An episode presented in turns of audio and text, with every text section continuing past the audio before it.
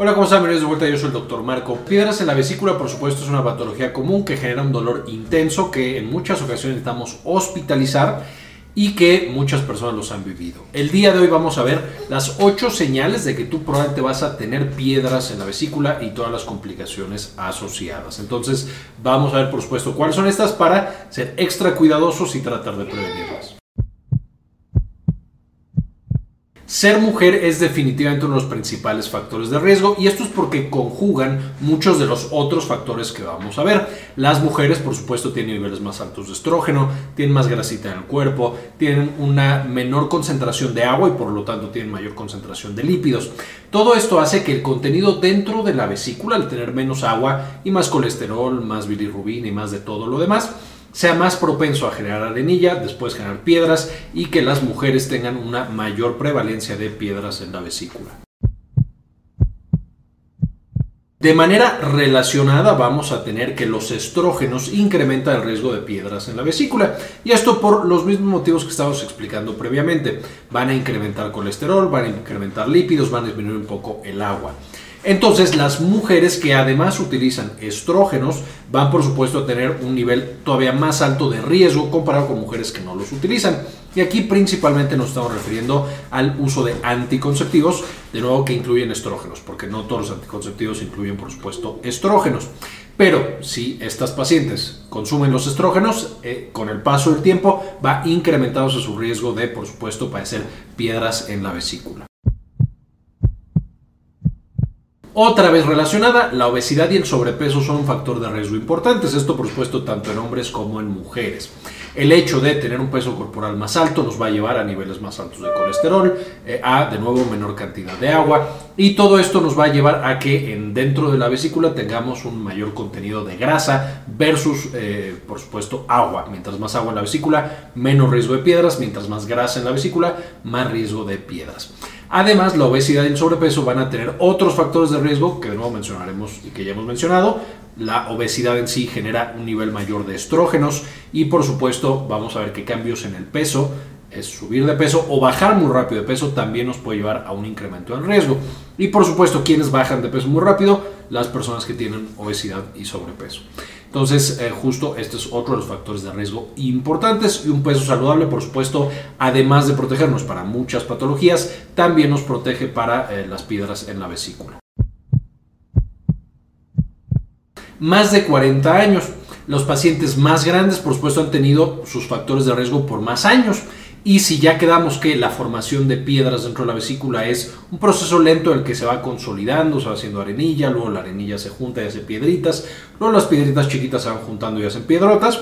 Evidentemente los que tienen más de 40 años ya tuvieron todos esos años para generar estos cambios dentro de su vesícula y formar piedras que ya estén incluso dando síntomas. De hecho, eh, los 40 eran dentro de los, los, factores de riesgo más tradicionales, que son por supuesto 4. Las 4 Fs le llaman por sus siglas en inglés. Y este es female, que es una mujer, 40, que son 40 años, fat, que es sobrepeso y obesidad. Y una que vamos a ver a continuación, que es fertile, que justamente es una mujer fértil que tiene un embarazo o ha tenido muchos embarazos. Los embarazos, como mencionábamos, también son un factor de riesgo importante para la formación de piedras. Y esto, de nuevo, debido a varias explicaciones. Número uno, las mujeres embarazadas tienen niveles extremadamente altos de estrógenos, también de otras hormonas, pero especialmente de estrógenos. Van a tener cambios importantes, por supuesto, en diferentes aspectos, la cantidad de agua, la cantidad de colesterol, la cantidad de grasa, etcétera y el otro punto muy importante es que dentro de las hormonas que tienen las mujeres, cosas como la relaxina pueden llevar a que la vesícula eh, trabaje menos, la colesterolina, etc. Entonces el intestino trabaja más lento, el estómago trabaja más lento y también la vesícula. Eso hace que el contenido de la vesícula dure más tiempo ahí, se le da más tiempo para consolidarse, para hacerse justamente una piedra y una vez que tenemos una piedra, que esta piedra vaya a través de nucleación haciendo piedras cada vez más grandes. Entonces, una mujer que está embarazada en este instante es una paciente de alto riesgo para piedras en la vesícula, siempre el embarazo genera un riesgo mucho más elevado que antes. Y además, una persona que ha tenido varios embarazos, pues en cada uno tuvo todos estos cambios y se expuso a todos estos factores de riesgo. Eso lleva a que una paciente que ha tenido muchos embarazos tiene un riesgo mucho más alto de piedras en la vesícula. Eh, la grasa en general es por supuesto un factor de riesgo importante y esta es la grasa en sangre a través del colesterol, un colesterol elevado, especialmente el colesterol eh, malo, el LDL, nos va a llevar a un riesgo elevado de piedras. Sin embargo, también una dieta abundante en grasas también es un factor de riesgo porque lleva por supuesto a una producción o a un trabajo más extensivo de la vesícula. De nuevo, acá hay un mayor componente de grasa dentro de la vesícula, en los componentes que generan la bilis y menos agua y eso siempre va a ser un factor de riesgo para la aparición de piedras. Entonces, tanto una dieta rica en grasas como alteraciones en la sangre, especialmente en el colesterol, nos van a dar un riesgo elevado de piedras en la vesícula. Las enfermedades en la sangre van a ser otro factor de riesgo. Enfermedades de la sangre me refiero específicamente a cosas que destruyan la sangre, que la rompan. ¿Por qué? Porque eso libera la hemoglobina y hace que tengamos niveles incrementados de bilirrubina que la bilirrubina, por supuesto, es un producto de degradación de la hemoglobina. Y esto es importante porque la bilirrubina va a llegar a la bilis, por supuesto, de ahí en parte su nombre, va a ser parte de todo este líquido biliar, todo este componente biliar que se está generando. Y cuando tenemos demasiada bilirrubina y de nuevo poquita agua, esto también nos lleva a formación de piedras. Podríamos entender un poquito la bilirrubina como la grasa y el colesterol. Cuando están elevados, bilirrubina y colesterol, se forman piedras. Cuando está elevada el agua no se forman piedras. Entonces, por supuesto, una enfermedad en la sangre que de nuevo cause destrucción, anemia hemolítica. Aquí tenemos anemia de células falciformes, algunos tipos de leucemias, eh, alguna otra, algún medicamento que destruye directamente la sangre. Todo esto nos puede llevar de manera rápida a un incremento de bilirrubina, un incremento de la bilirrubina en la vesícula y que tengamos piedras eh, en la vesícula biliar. La pérdida de peso también es un factor de riesgo muy importante. Esto debido a que cuando perdemos rápidamente grandes cantidades de peso hay una gran liberación de hormonas de todo tipo. Y entre ellas, muchas de ellas hacen que la vesícula biliar trabaje menos y una vez más se quede atascado todo este lodo biliar y forme piedras. Esto es muy importante tomar en cuenta para todas las personas que hacen dietas, que tenemos sobrepeso y obesidad, y que de pronto tratan de manera muy rápida de bajar de peso.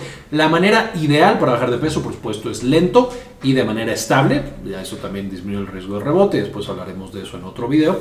Sin embargo, cuando tratamos de bajar de peso muy rápido, con dietas, por ejemplo, la dieta cetogénica, a lo mejor una dieta intermitente, intermitente muy agresiva, incluso con medicamentos, esto nos puede llevar a que esa vesícula que ya no está trabajando de manera adecuada forme piedras y que por supuesto tengamos hacer una colecistitis o una inflamación de la vesícula biliar. Y con esto terminamos las ocho principales factores de riesgo para desarrollar eh, eh, piedras en la vesícula. Con eso terminamos. Por supuesto, este video se lo dedico a algunos de los miembros que nos apoyan con una donación mensual. Y este video en particular se lo dedico a Diego Aceves, Claudio Andrés, Elizabeth G. Vargas, Aldo Novelo, Mario Eugenia Sobrino, Emanuel Suárez, Laura Elena Barojas, Moni Leigh, Héctor del Solar Andaur y Jorge C. Beltrán.